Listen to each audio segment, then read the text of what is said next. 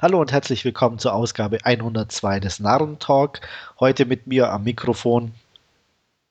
Hier ist Stefan aus Hannover. Hallo. Hallo, ich bin natürlich Andreas, wie immer. Wolfgang ist heute leider verhindert, mal wieder mit Arbeit übersät.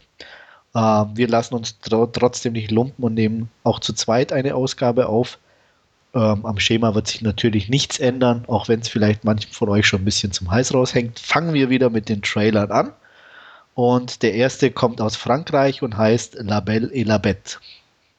Ja, Stefan.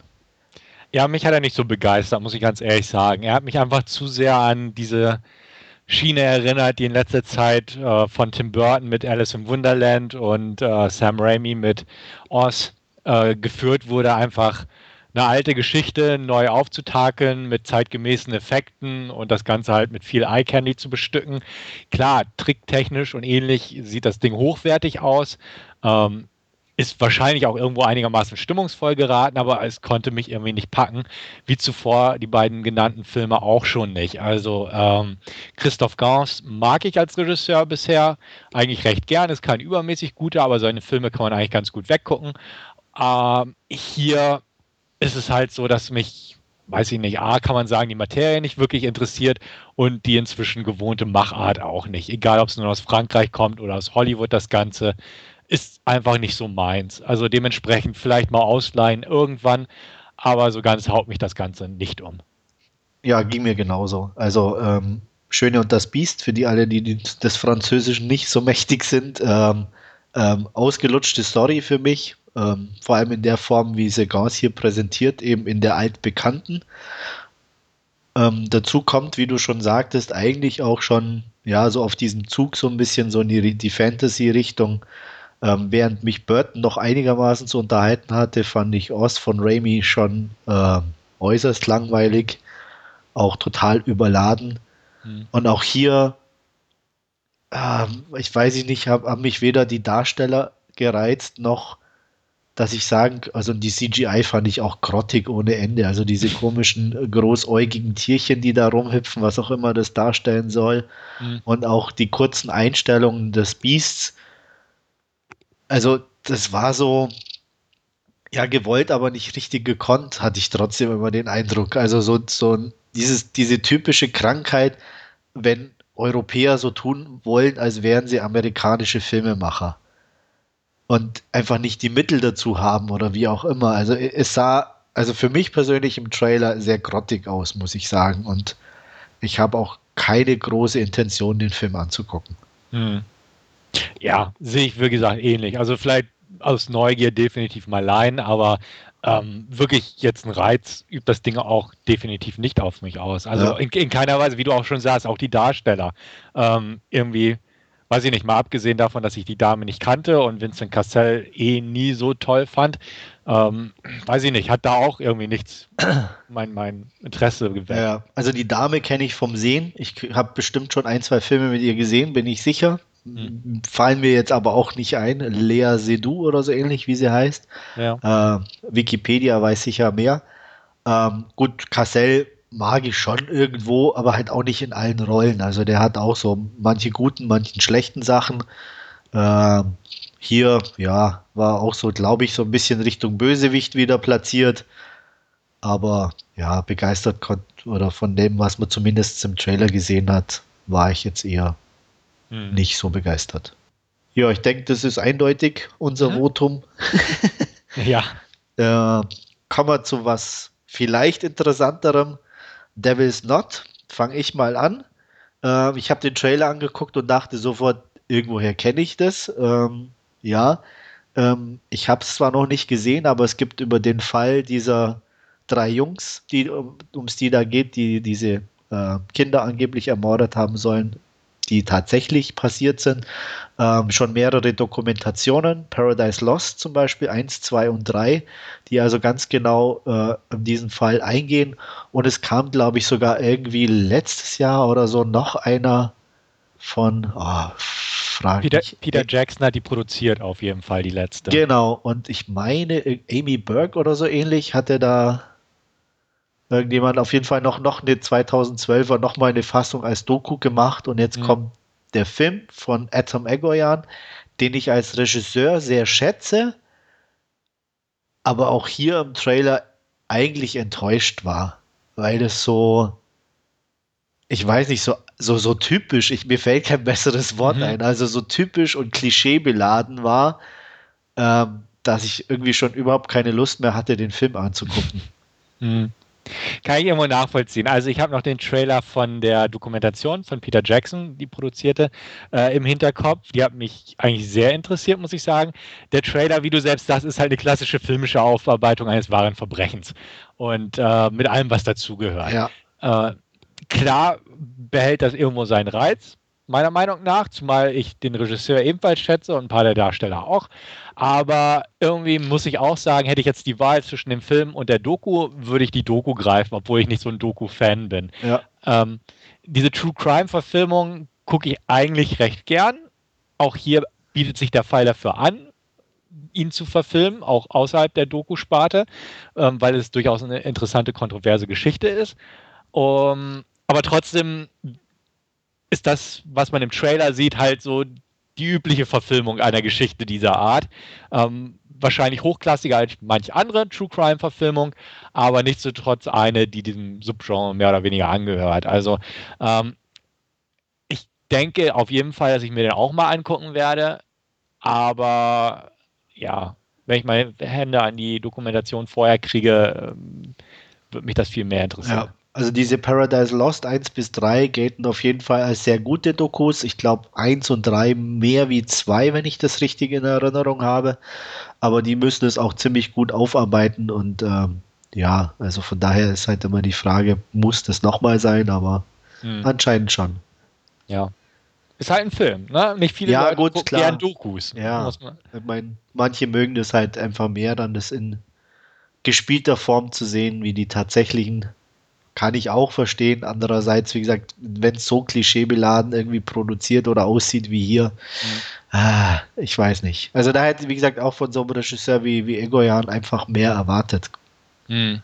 Obwohl ist halt die Frage, ob man da mehr rausholen kann. Also ich war ja. Klar auch. Ich ja. weiß nicht, hätte Clint Eastwood das Ding jetzt gedreht, hätte es wahrscheinlich auch nicht anders ausgesehen. Nee, aber viel. die Frage, die sich mir halt stellt, er ist schon ein sehr innovativer Filmemacher und sehr eigenwilliger gewesen, warum er sich ausgerechnet dann so einen Stoff überhaupt nimmt. Ja. Ne? Also das war irgendwo, wo ich sage, okay. Hm, aber gut. Ja, ja, vielleicht braucht er ein bisschen Geld.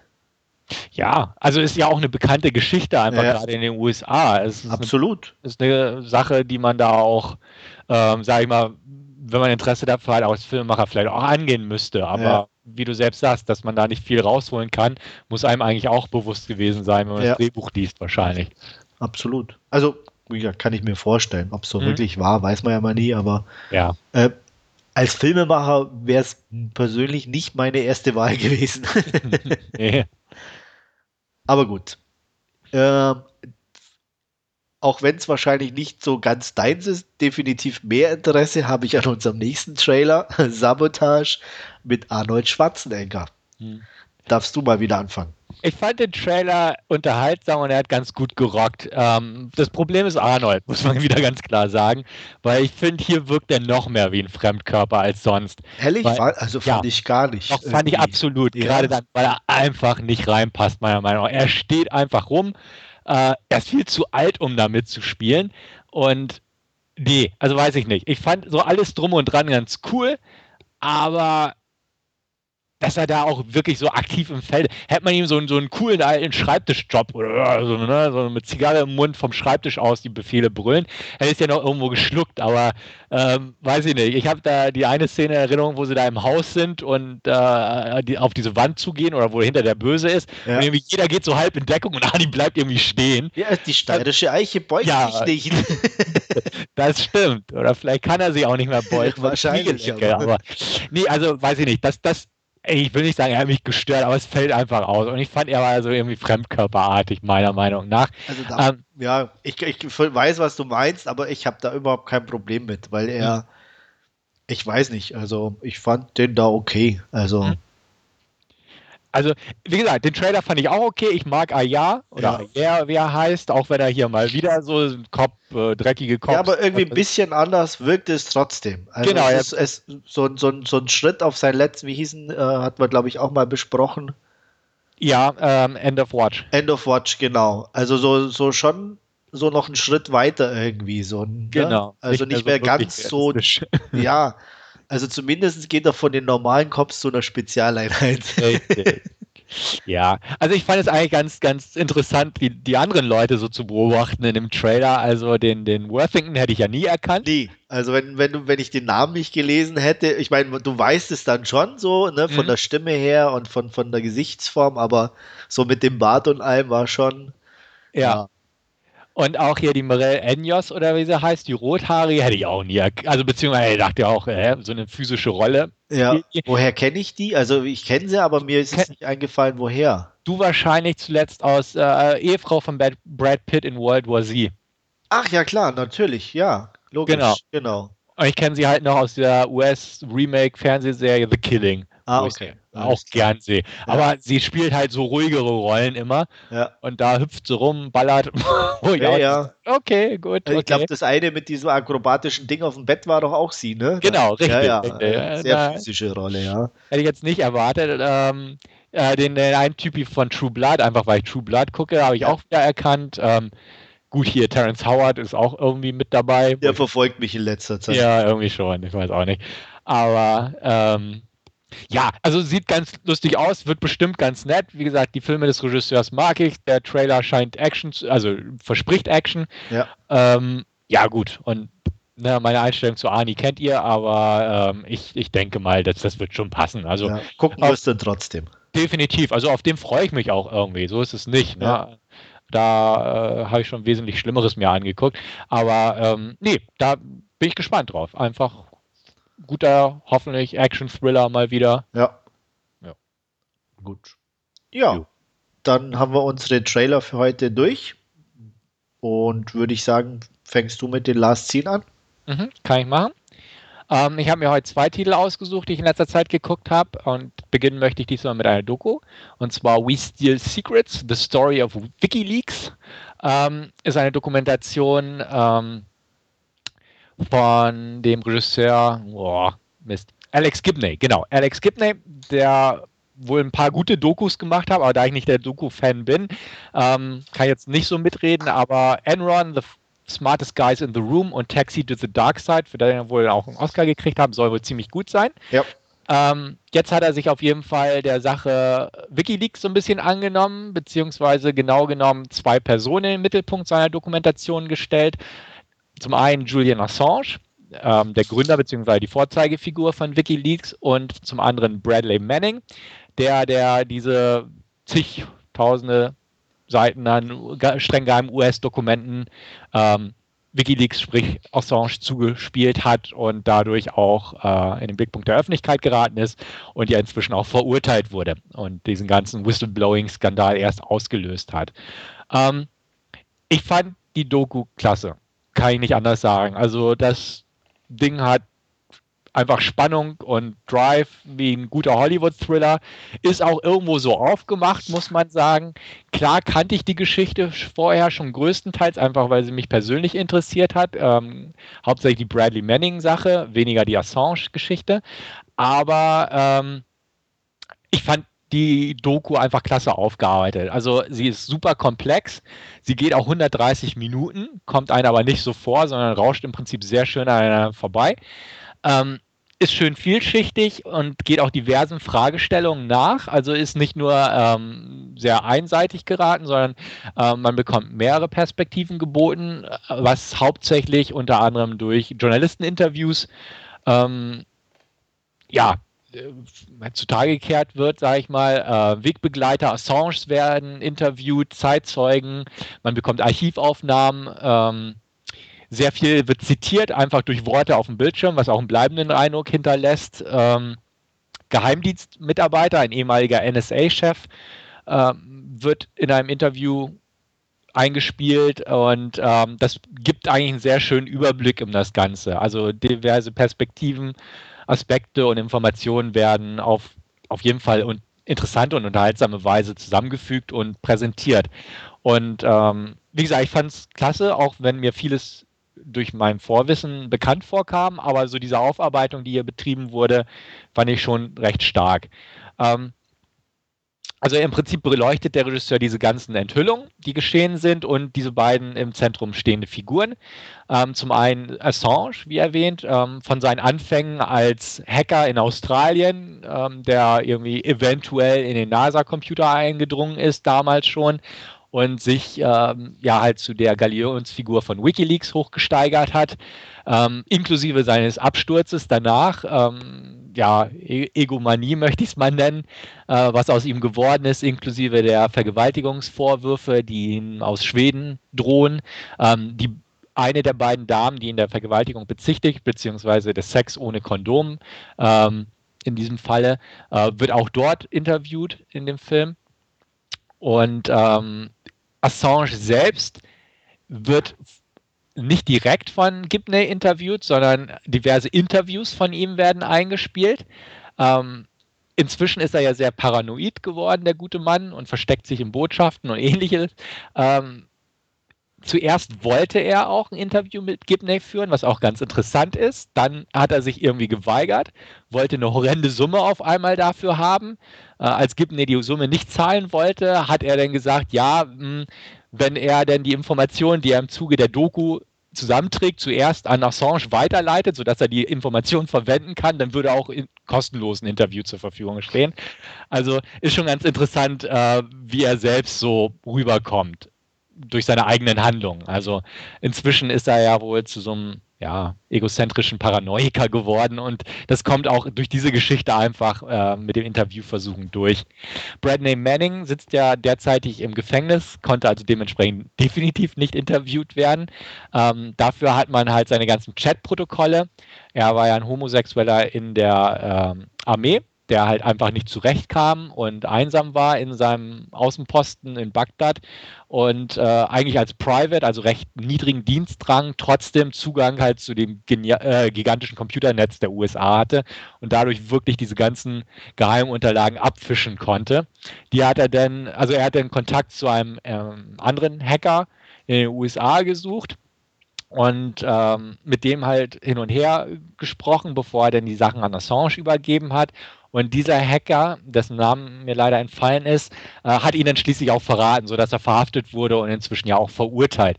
Ähm, während er halt bisher, der Hacker jetzt, ähm, die, seine, seine Entscheidung definitiv immer begründet hat, äh, patriotisch und na, er musste es einfach tun, wird er am Ende auch nochmal interviewt, wo er dann erstmalig äh, öffentlich zugibt, dass es doch wohl ein Fehler war, beziehungsweise ihm das im Moment richtig klar wird, was er diesem Typen eigentlich angetan hat, dafür, dass er eigentlich nur einen Freund suchte, so ungefähr. Also wie gesagt, ähm, sehr schöne Perspektiven, auch ähm, sehr emotional teilweise, aber nicht zu emotional. Also er ist schon sehr faktenorientiert, das Ganze. Ähm, gefiel mir gut. So, ja, große Offenbarung gab es jetzt nicht für mich, also eigentlich nur Bestätigung. Ähm, ich wusste auch vorher, dass der Geheimdienst geheime Sachen macht, von denen die normale Bevölkerung nichts weiß, weil ja, hey, das ist deren Job. Ja. Ähm, dass nicht alles so ganz koscher ist und äh, so wissen wir auch alle. Ähm, dass die WikiLeaks-Veröffentlichung, also die gesamten Dokumente, auch Menschenleben definitiv gekostet haben. Ähm, war mir auch irgendwo klar, dass solche Dokumente das macht. Ähm, inwiefern das den WikiLeaks-Leuten bewusst war, war mir allerdings nicht klar, weil Assange sagt zum Beispiel in einem Interview ganz klar, ähm, er hat die Dokumente alle veröffentlicht, ohne sie groß zu zensieren. Und dementsprechend sind auch die Namen der äh, Informanten und so drin gewesen, die dann wahrscheinlich auch später umgebracht wurden, als diese Namen im Internet auftauchten. Äh, er selbst bezeichnet das ganz klar, darauf angesprochen im Interview, ähm, meint er, ja, wenn jemand die Sachen verrät gegenüber einer besetzenden Macht, in dem Fall ja die NATO-Kräfte beziehungsweise die USA in Afghanistan, und, äh, dann verdienen die halt zu sterben. Das ist so seine ganz klare Aussage damit. Und äh, also er nimmt das auch definitiv billigend in Kauf, dass die Leute jetzt da ja preisgegeben wurden und dann teilweise auch getötet wurden. Ähm, das fand ich schon recht hart, das einfach so auch direkt aus seinem Munde zu hören, wie er damit umgeht. Äh, aber er ist halt, ja, Idealist gewesen, sag ich mal, von Anfang an und zieht das jetzt so durch, aber halt mit diesen definitiven Paranoi äh, Paranoia-Ausprägungen und die e egozentrischen Zügen. Was ich ganz nett fand, ähm, der Titel We Steal Secrets ähm, bezieht sich nicht auf Wikileaks, wie man vielleicht ahnen kann, sondern ähm, den Satz lässt der ehemalige NSA-Chef fallen und meint, ja, mein Job ist es, äh, Geheimnisse zu klauen. Also, we, the NSA, steal secrets, that's our job, sagt er ganz klar. Also, wer der Titel halt We Steal Secrets, The Story of WikiLeaks ist, bezieht sich das eigentlich auf den, ja, das Tagesgeschäft der NSA. Fand ich ganz interessant, so ähm, das zu beobachten. Wer sich mit dieser Materie beschäftigt hat oder beziehungsweise Interesse dran hat oder auch gern mal wirklich unterhaltsame Dokus sich angucken will, dem kann ich das nur empfehlen. Wie gesagt, ich bin jetzt nicht so der regelmäßige Dokuschauer, ähm, aber habe mich bestens unterhalten gefühlt bei dieser hier. Vielleicht auch, weil mich die Materie so interessiert hat. Sie ist inzwischen in Deutschland raus, so habe ich sie auch sehen können, ähm, von Universal Pictures, also auch eine sehr gut aufgemachte DVD und Blu-ray in dem Fall. Ähm, definitiv zu empfehlen. Dicke 8 von 10 von mir. Und ähm, wie gesagt, Andreas, ich weiß, du guckst gern Dokus. Ja. Wenn dich die Materie irgendwie interessiert, würde ich echt sagen, guck ihn dir ruhig mal an und dann wäre ich auf Feedback echt gespannt. Ja, werde ich sicher machen. Steht auf jeden Fall auf meiner Leihliste. Ähm, wie gesagt, Dokus mag ich und ähm, die Thematik ist jetzt auch nicht so interessant, obwohl es mir wahrscheinlich ähnlich gehen wird wie dir, dass es nicht, nichts richtig Neues gibt in dem mhm. Sinne. Ähm, weil wenn man ein bisschen, ich sage ich mal, das verfolgt hat, kennt man eigentlich die Details. Ja. Ähm, von daher, aber wie gesagt, ich bin auf jeden Fall dabei, wie du sicher, wie du ja richtig gesagt hast, ich mag Dokus sehr gern. Und ähm, da steht der auf jeden Fall auch auf meiner Leihliste. Hattest du diesen Taxi to the Dark Side oder so mal gesehen? Nee, ich habe von Gibney, muss ich sagen, noch gar nichts gesehen. Also so. es ist jetzt auch, ja, auch wenn es sich interessant anhört, irgendwie natürlich schon schwere Kost. Mhm. Äh, es geht da immerhin um die, bei, bei Taxi to the Dark Side ja um die, die Foltermethoden mhm. der äh, US-Streitkräfte und ja, äh, ich habe ja auch noch eine Doku von äh, Herzog rumliegen äh, mit Interviews von Todeskandidaten. Mhm. Die liegt auch noch ungesehen rum, weil das halt wirklich so, so schon schwerer Stoff ist, wo du einfach auch irgendwo gerade in Stimmung ist vielleicht das falsche Wort, aber ich sag mal, äh, ja, gut ausgeschlafen dir das angucken mhm. musst, um nicht irgendwie dann da das falschen Hals zu bekommen. Ja. Ähm, deswegen bin ich da, also hatte ich eben auch noch keinen Gibney bei mir mhm. im Player. Ja. Also wie gesagt, das, das hier ist jetzt nicht so schwere Kost. Ja, ja, deswegen, ja. wie gesagt, deswegen werde ich den sicher gucken. Äh, ich ja. habe auch vor, die anderen anzuschauen, aber mal, das kann noch ein bisschen dauern. Mhm. Jo. Ja, gut. Gehe ich einfach mal weiter. Zu leichterer Kost nehme ich. Zu leichterer Kost, aber auch nicht schlechterer, kann ich schon vorwegnehmen. Ähm, nur anderer Kost, sagen wir es mal so. Ähm, mich hat es mal auch wieder ins Kino verschlagen. Ähm, wer den Podcast mitverfolgt hat, weiß einfach, dass ich die Hunger Games Serie als Bücher sehr mochte und auch den ersten Hunger Games Film ganz anständig fand. Dementsprechend hat es mich gefreut, äh, Catching Fire, also die zweite Verfilmung, also die Verfilmung des zweiten Romans, auch im Kino mitverfolgen können, da es hier in Hannover auch eine Originalvorstellung gab. Und ähm, ja, handlungstechnisch wird einfach die Geschichte nahtlos weitergeführt. Die zweite Verfilmung ist eigentlich ja das Mittelstück der Trilogie. Wir wissen allerdings ja inzwischen, dass der dritte Roman ähm, zweigeteilt verfilmt wird. Wieder von ähm, Regisseur Francis Lawrence, der auch diese Fortsetzung gedreht hat, was auch wirklich eine gute Sache ist, denn die Regiearbeit ist deutlich stärker als beim ersten Teil. Ähm, ja, fangen wir mal einfach so an. Man kann sagen, dass die Stärken des ersten Teils auf jeden Fall beibehalten wurden, was so ein bisschen dieses ähm, mehr charakterorientierte ist und ähm, nicht so dieses Effekthascherische.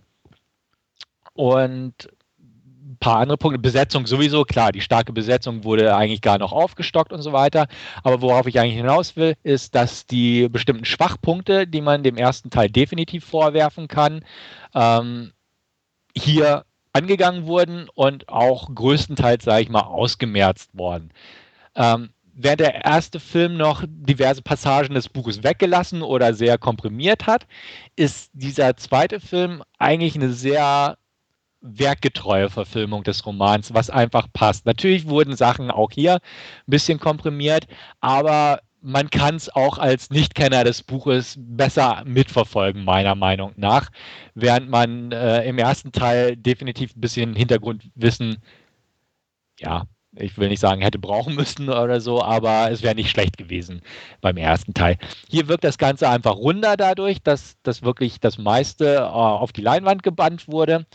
Dadurch, dass das Budget auch nach dem großen Erfolg des ersten Films aufgestockt werden konnte, bekommen wir endlich mal richtig gute Special Effects zu sehen. Die waren ja auch so ein bisschen, ja, teilweise nicht ganz so toll im ersten Film, aber hier gibt es da echt nichts auszusetzen.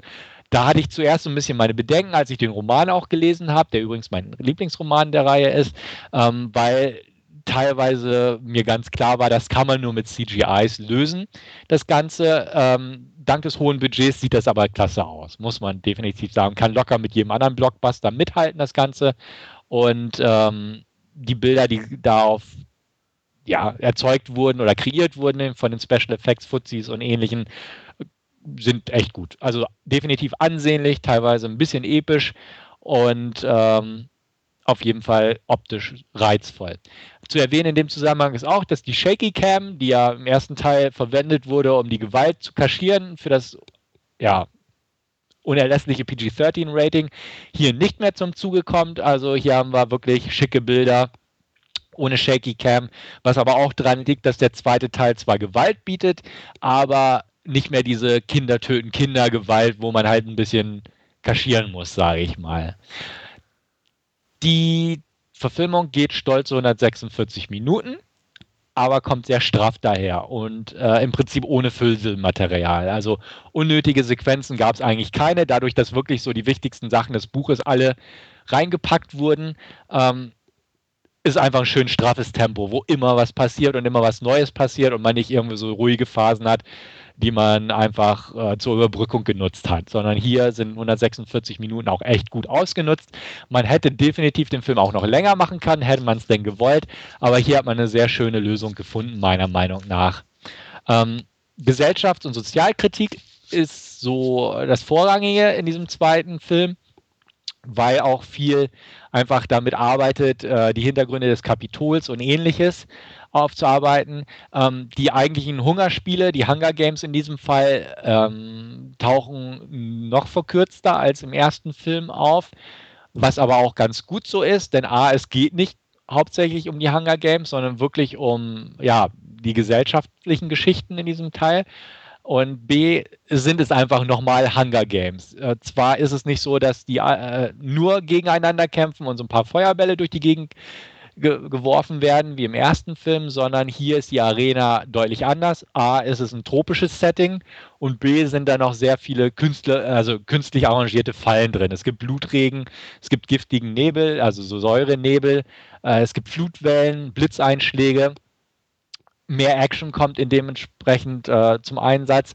Aber dadurch, dass die Spiele wirklich verkürzt wurden, beziehungsweise auch wie im Buch einfach nicht so die dominante Rolle einnehmen, ist das schon absolut okay und kann jetzt nicht irgendwie ähm, groß negativ ausgelegt werden, indem man sagt, oh, schon wieder nur Spiele und so. Ähm, deswegen, das, das passt schon. Außerdem fand ich es echt gut, so diese Abwechslung, die reingebracht wurde. Ähm, die Kerngedanken des Buches wurden alle transportiert und auch äh, im Gegensatz zum ersten Film auch ein Stück weit besser ausgearbeitet und mehr in die Tiefe gehend. Die Hauptfigur Katniss Everdeen, wiederum gespielt von Jennifer Lawrence, wurde noch besser ausgearbeitet, beziehungsweise ja, es ist halt eine Weiterentwicklung der Figur, die aber auch sehr gut so weiterentwickelt wurde.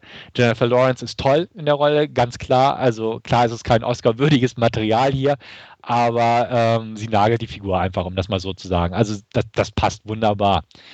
Ähm, weitere Highlights bilden Stanley Tucci's gnadenlos überdrehter Auftritt wieder, Donald Sutherland als ähm, ja, böses Staatsüberhaupt, sage ich mal. Die haben zwar alle recht eingeschränkte Screentime, aber ähm, meistern einfach diese Zeit, die sie haben. Und auch die Szenen sind einfach gut geschrieben. Auch nicht unnötig ausgedient, sondern einfach ziemlich auf den Punkt gesetzt. Ähm, Wer mir sehr gefallen hat, war Jenna Malone, muss man sagen, die wir aus Sucker Punch oder The Ruins kennen. Sie spielt Joanna Mason, äh, jemand, der nichts mehr zu verlieren hat von den Tributen und dementsprechend auch sehr offenkundig Kritik äußern kann. Eine coole Rolle war auch schon im Buch eine sehr schön beschriebene Rolle. Von ihr hätte ich liebend gern noch mehr gesehen, aber auch im Buch war einfach nicht mehr von ihr vorhanden. Aber auch Jenna Malones Darstellung macht einfach Spaß in dem Fall.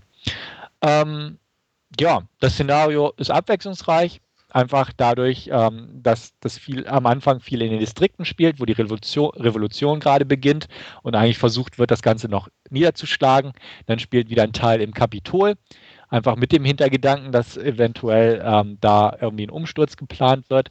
Dann kommt ja das Spielesetting, sage ich mal, mit der Tropenlandschaft und ähnliches. Und ähm, da wir alle wissen, dass es allein vom Roman her so ein Zwischending ist, so wie, was weiß ich, ne, Imperium schlägt, schlägt zurück damals, also einfach das Mittelstück einer Trilogie, weiß man, dass es offen endet. Ähm, hier haben sie eine nette Stelle gewählt, ein Tick anders als im Buch, aber passt schon. Es ist jetzt kein so ein Cliffhanger wie, was weiß ich jetzt, kommt mir kein Beispiel in den Sinn, aber es ist eine gut gewählte Stelle, die eigentlich auch echt gut passt. Ähm, und definitiv Lust erweckt auf das große Finale, was leider, vielleicht leider, ja zweigeteilt wurde. Also klar, das, das dritte Buch gefiel mir nicht ganz so gut, hat aber eine Menge Stoff drin, dass man, wenn man es denn nicht unnötig dehnt, durchaus für zwei Filme was hermacht, muss man einfach sehen. Wie gesagt, ich bin einfach sehr froh darüber, dass Francis Lawrence wiederum Regie führt. Ähm, I Am Legend fand ich jetzt nicht so prickelnd, Konstantin schon eher. Und hier hat er es einfach gut gemacht. Also das Ding sieht klasse aus, es ist gut inszeniert, es passt einfach alles. Und ähm, was ich abschließend einfach sagen kann, es ist einfach ein guter Crowdpleaser. Also der Erfolg ist absolut gerechtfertigt in dem Sinne, dass man nachvollziehen kann, warum das Ding so erfolgreich ist. Es passt einfach. Man hat gut ausgearbeitete Figuren, eine gute Geschichte, eine gute Umsetzung, tolle Darsteller und ähm, auch für, alles, für alle Altersklassen, sage ich mal. Also das passt. Und dementsprechend gebe ich echt auch hier dicke 8 von 10. Also ich will jetzt nicht sagen 8,5 von 10 oder so, sondern wirklich stabile 8 von 10. Ähm, muss man auch sagen, es war von Anfang an mein Lieblingsbuch der Trilogie. Ähm, ich habe hier bekommen, was ich mir erhofft habe. Und äh, bin jetzt einfach mal gespannt, wie sie es beenden mit den nächsten zwei Filmen. Weil, so blöd es auch klingt, das Buch war mein Liebling, danach ging es ein bisschen bergab und ich hoffe einfach, dass die filmisch zumindest schaffen, da anzuschließen und vom Niveau her zu halten und vielleicht etwas besser als das Buch zu arbeiten. Weil ich auch schon Stimmen gelesen habe, die zum Beispiel die Verfilmung jetzt von Catching Fire besser fanden als den Roman Catching Fire. Also vielleicht geht es mir mit den nächsten zwei Filmen auch so. Guckst du ihn dir an? Ja, sicher. Ich habe ja Teil 1 auch angeguckt. Äh, ich bin ja ein bisschen masochistisch veranlagt. Ich habe mir auch die Twilight-Filme angeguckt. Die man nicht vergleichen kann, finde ich. Nee. Bitte nee, sag also, jetzt nicht. Ich meine, Teil 1 war schon de definitiv besser als die Twilight-Filme. Allerdings konnte ich auch da den Hype nicht ganz so nachvollziehen. Also, hm. äh, ja, es ist okay ansehbar, aber ja, für mich jetzt hat es jetzt nichts geboten, wo, wo ich sage, ähm, es hat mich überzeugt oder war ganz toll oder ähm, ich sag mal, die, die, die Zusätze oder die, die, die, die, für, die, die Zutaten fürs Rezept sind vorhanden, aber es ist halt ein altbekanntes Rezept, vielleicht mit ein bisschen neu durchgemischt. Aber ähm, von daher, ja, es war nichts Neues für mich dabei in dem Sinn. Und es ist jetzt auch ähm, nicht so gut umgesetzt gewesen, dass mich das irgendwie hätte überzeugen können. Mhm. Klar, das, das mit den Zutaten gebe ich dir vollkommen recht. Das ist logisch, ändert sich jetzt auch beim zweiten Teil nicht, aber die Umsetzung ist halt deutlich besser. Ja, gut, dann, dadurch könnte er mir ja auch besser gefallen. Also. Ja, ja. Ich hoffe es einfach mal. Hoffe ich auch. ja, gut, dann äh, bin ich soweit durch und mal okay. gucken, was dir so gefallen hat oder nicht gefallen hat in letzter Zeit. Äh, ich fange mal an mit, was mir nicht so gefallen hat. Äh, ich habe mir angeguckt On the Road, ähm, eine Literaturverfilmung von dem gleichnamigen Roman von Jack Kerouac. Ich darf gleich voranführen, ich habe das Buch nicht gelesen, ähm, habe jetzt also nur den Film angeguckt und war extrem enttäuscht kann man nicht sagen. Ich hatte mir eigentlich nichts erwartet, aber ich habe auch nicht viel bekommen. Ähm, es geht um Cell Paradise, gespielt von ähm, Sam Riley, der gerne Schriftsteller wäre, aber an einer kompletten Schreibblockade auch leidet. Auch unter anderem aus dem Grund, weil er eigentlich nie richtig was erlebt hat. Er begibt sich mit einer Bekanntschaft, die, oder einem Freund, der ihn bekannt macht, mit Dean Moriarty, Moriarty gespielt von Garrett Hedlund und dessen äh, 16-jähriger Frau, Mary Lou, gespielt von Kristen Stewart, äh, mehr oder weniger auf so eine Reise durch die USA. Äh, und ja, sie treffen einfach unterschiedliche Leute, die dann irgendwie einen Einfluss haben. Und ähm, ich sag mal, ähm, Dean Morality ist so, so ein Typi, der einfach immer was losmacht, der, der Party macht, der, mit dem man immer was erlebt und das färbt eben auf Cell Paradise ab. Ähm, um mehr geht es eigentlich nicht. Also es sind diese Zufallsbekanntschaften, es ist eigentlich immer das, was mich extrem gestört hat, immer irgendwie derselbe Ablauf. Äh, Party, Sex, Drogen, äh, wieder zurück, dann wieder neuer, neuer Stop, irgendwo immer auf Reisen. Aber halt es führt nirgendwo hin. Und man, also ich konnte auch nie nachvollziehen, dass irgendwie ähm, das sozusagen eine interessant genug Geschichte war, um ihn da sozusagen zum Schreiben zu bringen. Ähm, was, ja, weil das, also ich, ich weiß nicht, wie ich es anders sagen soll. Es war, obwohl das eigentlich so dargestellt war, als dass die dauernd was erlebt hatten, fand ich das total öde, was die erlebt haben.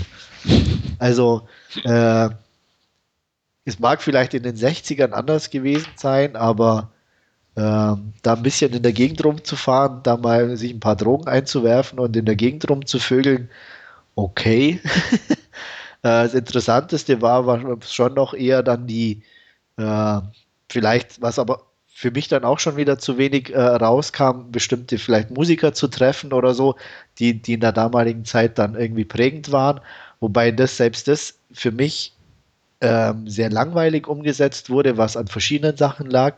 Das erste ist zum Beispiel, sie sind in, in einem im Jazzclub, ähm, machen da tierisch ein auf Party und der Saxophonist ist Terence Howard.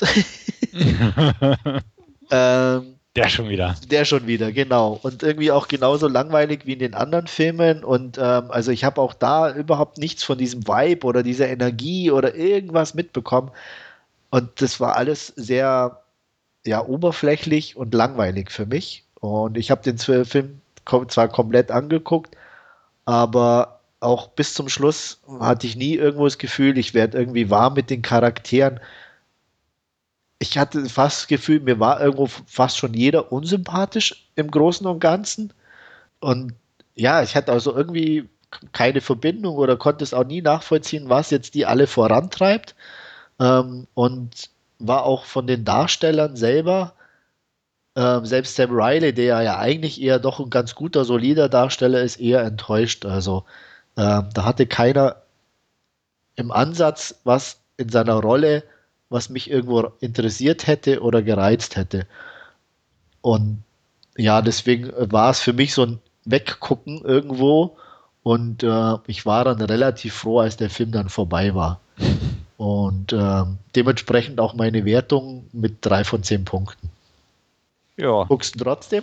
Ich habe ihn mir gekauft, also ja. Okay. ähm, ich habe ja schon im Vorfeld viel gelesen, dass das Werk lange Zeit als unverfilmbar galt, einfach weil es wohl wirklich nur so in den Tag hinein war. Ja. Ähm, klingt jetzt auch so ein bisschen danach. Absolut. Also es ist so 0815 Leute irgendwie beim Rumgammeln zuzusehen. Also mhm. ähm, ja, das war mir zu wenig. Okay, also ich habe ihn auch schon seit längerer Zeit gekauft im Regal, muss man auch sagen, ja. und bisher noch nicht eingeschmissen, ähm, weil ich auch denke, das ist so ein Film, irgendwie muss ich dazu, glaube ich, auch so den richtigen Tag erwischen, um ihn überhaupt vielleicht mögen zu können. Ich habe natürlich auch gelesen, dass er teilweise echt fies weggekommen ist, wie bei dir auch irgendwie. Ja. Ähm, habe aber doch noch irgendwie die Hoffnung, dass ich vielleicht irgendeinen Zugang finden kann. Ähm, werde dann gern mal berichten, wie das so ausgegangen ist, die Geschichte. Ja. Aber also gucken werde ich ihn definitiv. Und ich bin auch irgendwo noch gespannt, aber jetzt nicht so, dass es mich dazu bewogen hat, den gleich zu kaufen und gleich einzuschmeißen. Ja. Also mal, mal gucken. Also Aber selbst, muss ich sagen, irgendwo so, wenn du so hörst, so Reise durch die USA und irgendwas. Genau, also das war auch so, wo ich auch denke, boah, klingt ja eigentlich nicht Ja, verkehrt. aber ich hatte nie das Gefühl, auch irgendwelche tollen Bilder geliefert zu bekommen. Mhm. Weißt du, wo ich sage, okay, tolle Reise, wenigstens kriegst du was von der Landschaft oder es gibt super Aufnahmen oder irgendwas, wo dich dann irgendwo nichts. Ja. Also ich könnte dir nicht sagen, was mich während dieser über zwei Stunden, die der Film auch noch geht, äh, irgendwann mal ja irgendwo interessiert hätte oder, oder wo ich sage, wow, das war jetzt toll oder ähm, mhm. also das Beste war noch einigermaßen die Musik sozusagen, die musikalische Untermalung. Ähm, ich bin, weißt du sicher auch, ich gucke mir jeden oder ich versuche mal alle Filme durchzugucken und äh, unter einer 3, da, da muss schon wirklich ganz grottig sein. Er ist einigermaßen solide produziert. Ähm, so langweilig die Darsteller jetzt war, jetzt war jetzt auch keiner richtig schlecht in Anführungsstrichen oder so am Overacten oder wo ich dann sage, mhm. nee, das ging gar nicht. Es plätschert ja halt alles irgendwie so vor sich hin. Und das ist mir halt definitiv zu wenig gewesen. Klar, also wenn ein Film zwei Stunden lang vor sich hin plätschert, wird es mir wahrscheinlich auch zu wenig sein. Ja, ähm, ja also ich bin trotzdem ein bisschen gespannt. Ja. Also ich meine, auch Kristen Stewart äh, passte so in den Rest rein, die fiel also weder sonderlich positiv noch negativ auf in meinen Augen. Äh, ja, hat sich da so nahtlos eingefügt. Mhm, okay. Naja. Schade, aber ist so. Ja. Und wie gesagt, insgesamt kam er, glaube ich, auch nicht so gut weg von den Nee, eben, war, äh, kam er definitiv nicht. Also da war sehr Durchwachsenes ja. zu lesen. Ich habe jetzt auch, glaube ich, von Walter Salas, der den äh, Film gedreht hat, nicht so viel sonst gesehen, glaube ich. Ich meine Dark Water. Dark Water, genau. Ihm, den habe ich gesehen. Das der auch diese, auch schon. Wie ist das? Motorcycle Diaries oder ja? ja, ich war, den habe ich aber auch nicht gesehen. Nee, ich, ich glaub, glaub, doch, ich glaube schon. Ja? Ja. Kann sein. Also auf jeden Fall, den habe ich auch nicht gesehen und auch diesen, ah, die Reisen des jungen Che, oder ist das Motorcycle? Ich glaube, das ist der, ja, ah, okay. genau. Hm? Äh, den den habe ich auch nicht gesehen. Also. Ja, ja. Nee, den habe ich halt auch nicht gesehen. Darkwater habe ich geguckt, ja. aber sonst. Aber der hat mich auch nicht so begeistert. Also. Ah, den mochte ich. Hm. Ja. Gut, kann man nicht vergleichen, denke nee, ich mal. Nee, also ist was völlig anderes, aber. Ja. Also insgesamt, wie gesagt, äh, mhm. sehr enttäuschend. Okay. Äh, ein bisschen unterhaltsamer, was aber auch nicht schwierig ist, äh, war meine Zweitsichtung oder meine zweite Sichtung äh, zum ersten Mal gesehen. Äh, ich hatte ein Rezessionsexemplar von Ich einfach unverbesserlich Teil 2 bekommen. An der Stelle nochmal vielen Dank. Und ähm, ja, ich meine, ich nehme oder setze mal voraus, den ersten, den Inhalt kennen zumindest die meisten. Ähm, Teil 2 schließt ein bisschen nahtlos an, kann man sagen, vielleicht ein paar Monate später. Äh, der ehemalige Superschurke Gru ist äh, inzwischen natürlich ein guter Mensch, hat die drei äh, Mädchen aus dem ersten Teil adoptiert. Margot, Edith und Agnes leben bei ihm. Er führt ein äh, ehrbares Leben und versucht Geld zu verdienen, indem er Marmelade herstellt, äh, zusammen mit seinem bösen Helfer, der jetzt auch nicht mehr so böse ist, Dr. Nefario.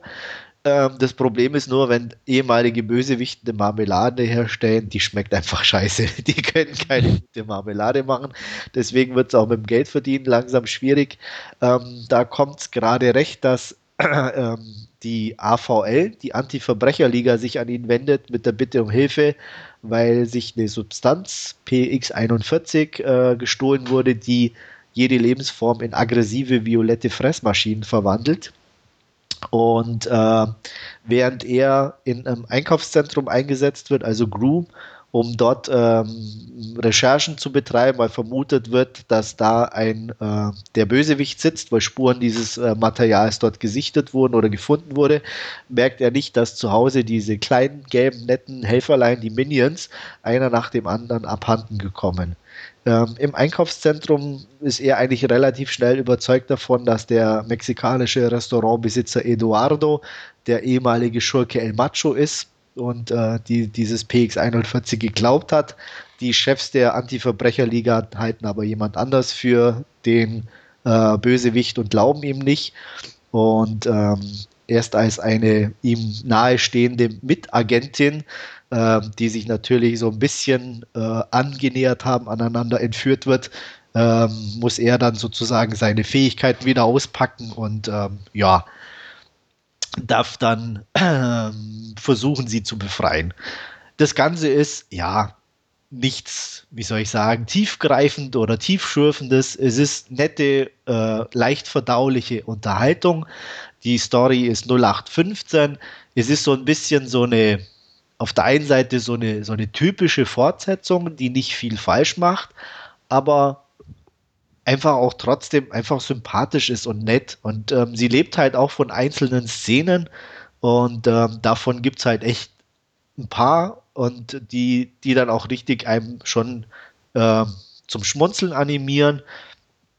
Das ist ähm, ja ähm, nicht, nicht ähm, wie soll ich sagen, ähm, hält nicht lange an oder dass man den Film jetzt über Wochen im Gedächtnis behält, aber er schafft es dann doch, einem für die Laufzeit ähm, ja nettes, äh, nette Zeit zu verschaffen und äh, von daher ich wäre jetzt übertrieben zu sagen, eine, eine Empfehlung auszusprechen, aber wer den ersten mochte, kann sicher mal einen Blick riskieren. Ähm, der macht nichts falsch. Äh, nett, unterhaltsam. Eine knappe 7 würde ich dem auch geben. Ich glaube, dem ersten habe ich eine normale 7 gegeben. Durch das, dass halt eine, eine, Fortsetzung ist und nicht so viel richtig Neues bietet, ähm, ja, denke ich, ist das von der Wertung ganz okay. Sympathisch, kann man gucken werde ich mir bestimmt mal im Free TV angucken, wie auch schon den ersten. Ähm, ist nicht so mein Fall. Die Minions sind cool, ja. definitiv. Und, ähm, die haben halt hier auch wieder ein paar echt tolle Szenen, muss man wirklich sagen. Mhm. Also die, es soll ja, glaube ich, wenn ich das richtig mitbekommen habe, jetzt einen eigenen Minions-Film geben. Ja, habe ich auch irgendwo gelesen. Genau. Oder, ja. Äh, ja. bietet sich an, weil die sind halt wirklich einfach cool.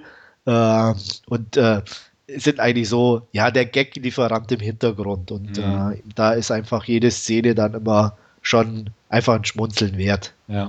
Das ist auch so der einzige Punkt für mich, den Film zu gucken. Also so der Rest interessiert mich irgendwie kaum. Ja, ähm, ja ist 0815, ne? Ja. Also. Aber die waren schon im Trailer cool und im ersten Film. Also ja.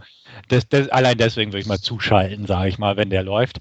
Ähm, dass ich ihn groß vorher gucken würde, eher nicht. Aber wie gesagt, dann im Fernsehen würde ich ihn durchaus aktiv mal ansteuern. Ja, also das kann man auch absolut machen, wie gesagt, oder auch mal leihen oder so, kein, wenn mhm. man sich ein bisschen dafür interessiert, äh, keine Frage. Ähm, ja, ähm, zeichentechnisch oder muss man eher sagen, computertechnisch äh, nichts äh, ja, weltbewegendes, aber grundsolide, immer äh, gut also von daher keine riesen Ausfälle oder wo man sagt, oh, das sieht scheiße aus. Äh, vom Design her oder so von den einzelnen Sachen äh, auch in Ordnung. Ähm, ja, gut. Es, ich ein bisschen, so, so ein paar Randfiguren oder Nebenfiguren fand ich jetzt nicht ganz so glücklich gewählt, aber die haben nicht so viel Screentime, von daher kann man da drüber hinwegsehen. Hm. Also insgesamt ganz nett. Ja, klingt doch gut. Ja, ist jetzt auch eher was, wo man nicht so viel drüber verlieren muss, äh, aber ich denke mal, wer sich für so äh, Animationsfilme interessiert, macht da nicht so viel falsch. Mhm. Gut. Das waren meine gesehenen Filme für dieses Mal. Und wir kommen zu unserer Hauptreview. Ähm, ich kann mal, glaube ich, sagen, wir haben uns einen relativ entspannten Film ausgesucht. Mhm. Und du gibst uns mal die Inhaltsangabe zu Warm Bodies. Genau, wir haben uns Warm Bodies ausgesucht nach dem Roman von Isaac Marion.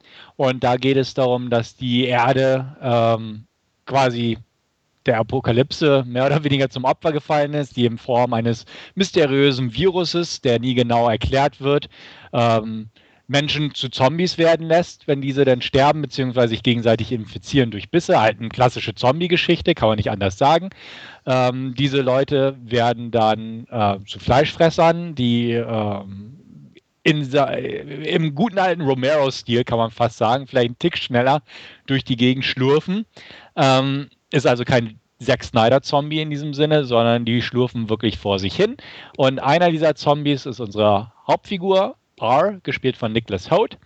Ähm, der ist seit seinem Tode sozusagen auf dem Gelände eines Flughafens zugegen, hat es sich in einem Flieger auch sehr gemütlich eingerichtet, indem er dort Schallplatten und diverses anderes Zeug hortet und auch ganz gern Musik hört.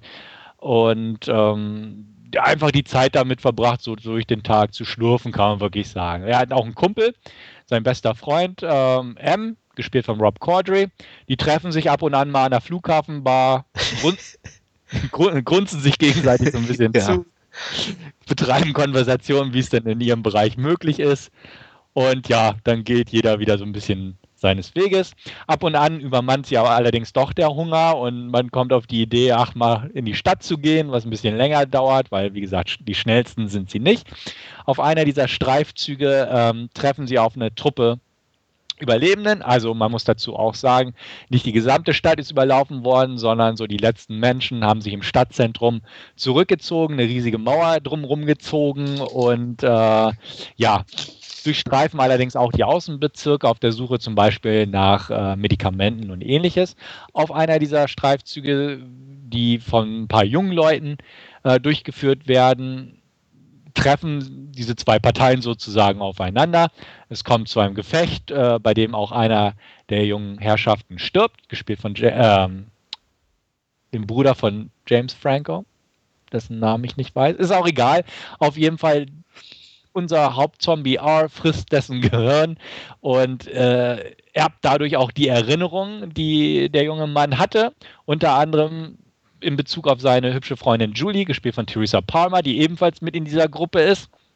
Er sieht sie, er verknallt sich in sie, kann man so ruhig sagen, und er rettet sie kurzerhand vor seinen Zombie-Kollegen, die da auch zu geben sind, bringt sie mit im Flughafen, ähm, bringt sie erstmal bei sich da in dem Flugzeug unter und ähm, ja, entwickelt irgendwo durchaus Gefühle. Also er kann sich das selbst so wirklich nicht erklären, ähm, sie sich auch nicht so wirklich, aber ja, das Ganze entwickelt sich sogar noch weiter, dass dieser Funke auch auf andere Personen überspringt und äh, die Zombies sozusagen ihre Menschlichkeit wiederfinden nach und nach.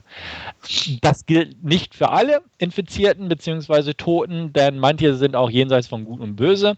Ähm, die sind die sogenannten Bonies, sind schon sehr verwest, äh, eigentlich nur noch äh, ein bisschen, bisschen verweste Haut auf Knochen, wandelnde Skelette kann man fast schon sagen. Und das sind sozusagen die ganz gefährlichen unter denen, die sind halt noch aggressiver und ähm, das größte Problem, weil diese sich auch nicht mehr irgendwie zurückentwickeln können, beziehungsweise auch nicht äh, jegliche Gefühle empfinden. Ähm, Theresa, äh Quatsch, Julies Vater ist auch ein angesehener, beziehungsweise ein Befehlshaber, ein General, glaube ich, war es. Gespielt wird er von John Malkovich. Und der hat natürlich die Sicherheit der Menschen im Sinne, in dem Sinne, dass die Zombies alle böse sind. Und äh, ja, wie man sich so eine Geschichte auch so vorstellt und weiterspinnen kann, muss er erstmal überzeugt werden, dass es so äh, überhaupt sein kann, dass äh, Zombies geheilt werden können oder sich selbst heilen. Und äh, ja, Punkt, Punkt, Punkt, kann man eigentlich sagen. So viel zum Inhalt. Was, was hältst du von diesem Liebesfilm? ja, ist es, definitiv, aber einer der besseren Sorte, muss man ganz klar sagen. Mhm. Ähm, ich glaube wirklich, dass das, was einfach einem automatisch an, an, an Beschreibung in den Sinn kommt, ist äh, sympathisch. Ja. Ähm, und das ist der durch und durch der Film. Also von, von, von den Rollen angefangen, äh, von, von der Machart, äh, auch von dieser Perspektive mit diesem Monol oder mit dem äh, Voice-Over von R. Ähm, das, das passt einfach. Und äh, das, das hat auch so, so ein, ja, so, so ein schön entschleunigtes Tempo irgendwie, also so dieses Zombie-Tempo schon, kann man fast sagen. Also mhm. zumindest am Anfang.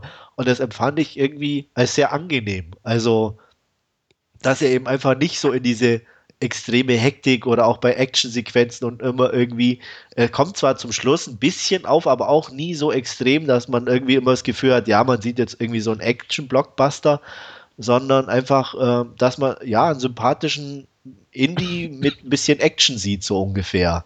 Und das, das strahlt der Film, glaube ich, in, in fast allen Szenen irgendwo aus. Sehe ich auch so. Also gerade auch die, der erste Akt oder das erste Drittel macht echt Spaß. Ja. Ähm, ich, das finde ich auch, auch der, der beste Teil fast irgendwie. Ja, ja, definitiv. Also die, die Bar-Szene oder die Flughafen-Bar-Szene habe ich ja schon erwähnt und ja. du mochtest auch lächeln unweigerlich, glaube ja. ich, äh, weil es einfach eine coole Szene ist. ist. So einfach so, so, so einfach, aber auch so gut irgendwie. Mhm. Ne? Und das äh, gerade, das finde ich immer am schwersten, so einfache Sachen zu machen und äh, die selbst dann auch, in, in, wenn man nur dran denkt, einem noch das Schmunzeln einfach reintreibt, mhm. ähm, ist, ist echt super. Wobei man auch ganz klar sagen muss, auch von äh, die Zombie-Chemie zwischen Nicholas Holt und Rob Condry da ja, ja einfach auch passt irgendwie, ne? Ja. Also ja.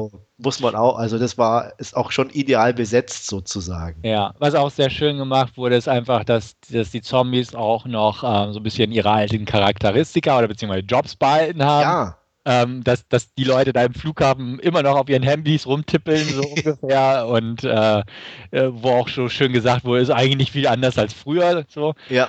Und ähm, ja, einfach auch der, der, Typ an der Sicherheitsschleuse, immer noch jeder, der vorbeischlurft, einmal kurz mit seinem Metalldetektor abwünscht. Ja. Ähm, fand ich sehr schön gemacht. Also die, die, der erste Akt oder das erste Drittel macht auf der Ebene echt Spaß.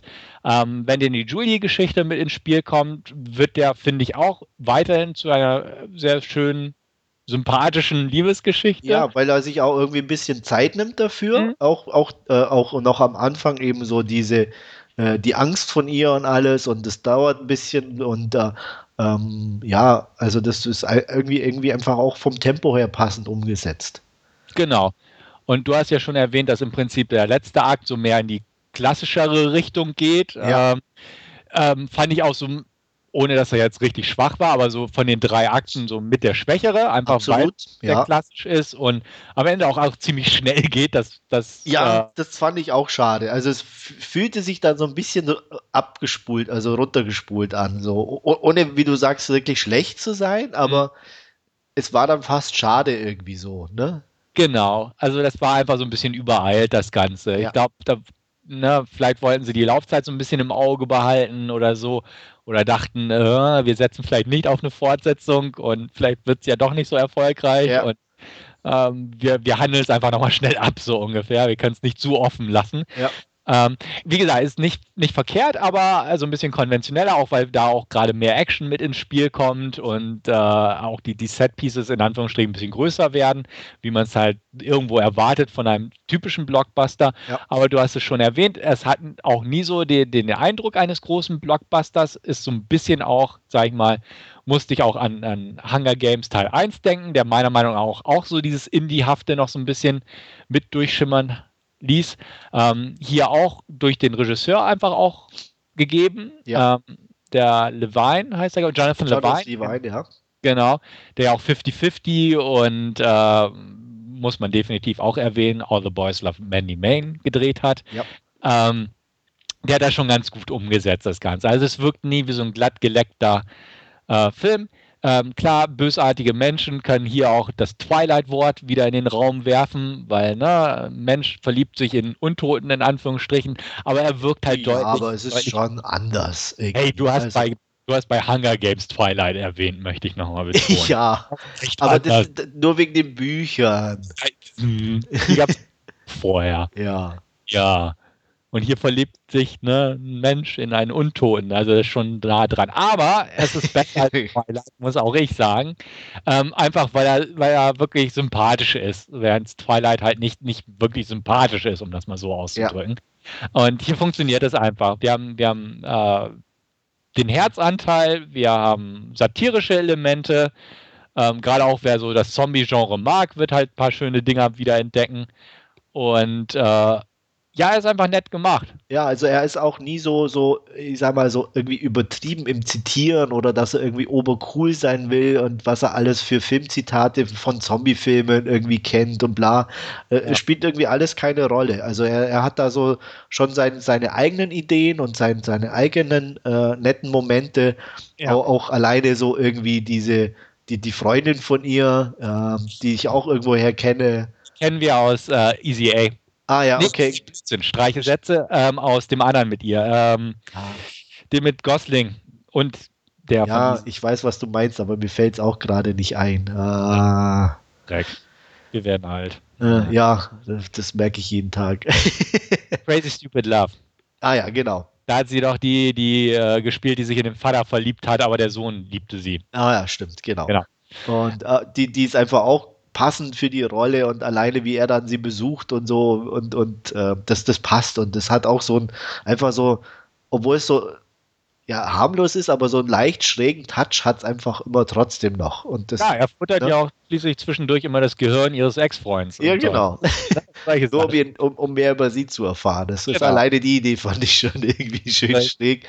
Ja. Und äh, lockert das Ganze doch extrem auf. Von der Musik her haben sie ein paar nette Sachen eingespielt. Absolut, fand ich auch ganz toll. Also nicht zu überdrehtes, aber irgendwo immer auch passend und äh, Du hast ähm, die Freundin erwähnt, wo sie dann in der einen Szene Pretty Woman auflegt, weil sie auch meint, das passt einfach. Ja. Ähm, auch sehr schön. Also definitiv gut gewählt. Ja. Also nie ah. alles irgendwie extrem, aber ähm, ja, aber immer ähm, passend. Ja, also es war ja auch irgendwo alles weitestgehend vorhersehbar. Man kann ja irgendwie schon dann, ne, die, auch die Rolle von John Malkovich war schon sehr vorhersehbar gestaltet und, und alles Mögliche. Aber es ist nettes Gesamtpaket einfach geschnurrt. Klar kann man sich über die Bonies beschweren, dass das deutliche CGI-Dinger waren und äh, solche Sachen, aber ja. Ähm, man, man, kommt drüber. Rob Cordray ist auch jemand, den ich nicht gerade in jeder Rolle mag, weil er einfach eine ganze Art hat, aber auch hier fand ich ihn echt dufte. Ja, das passt. Das war einfach passend, wie Sohn sagte. Also auch die Chemie stimmte irgendwie, hatte man das Gefühl zwischen allen und das war, und auch Malkovich, so klein die Rolle ist, es war auch mhm. passend irgendwie und, und auch gut gespielt und ähm, von daher sehr unterhaltsam einfach. Ja, sehe ich auch so, definitiv. Fortsetzung? Ja, nein. also durchs Ende einfach, finde ich, gibt es keine Fortsetzung. Eigentlich nicht, ne? Nee. Also die haben es echt so irgendwie gedreht, dass, dass sie sich, glaube ich, selbst um eine Fortsetzung betrogen ja, haben. Ja, aber ich glaube auch mit dem Erfolg oder mit den positiven Reaktionen hätte, glaube ich, auch keiner gerechnet. Also, nee, nicht so ganz, ne? Ja, also. Weil weil es ja echt viele versuchen in letzter Zeit, sage ich mal, auf die Twilight-Welle aufzuspringen. Ja. Da gab es ja Beautiful Creatures, hier ähm, äh, Mortal Instruments und, und auch von Stephanie Meyer, der The Host, die ja irgendwie alle gescheitert sind, ja. mehr oder weniger. Ja. Oder eigentlich, eigentlich alle mehr. Alle, ja.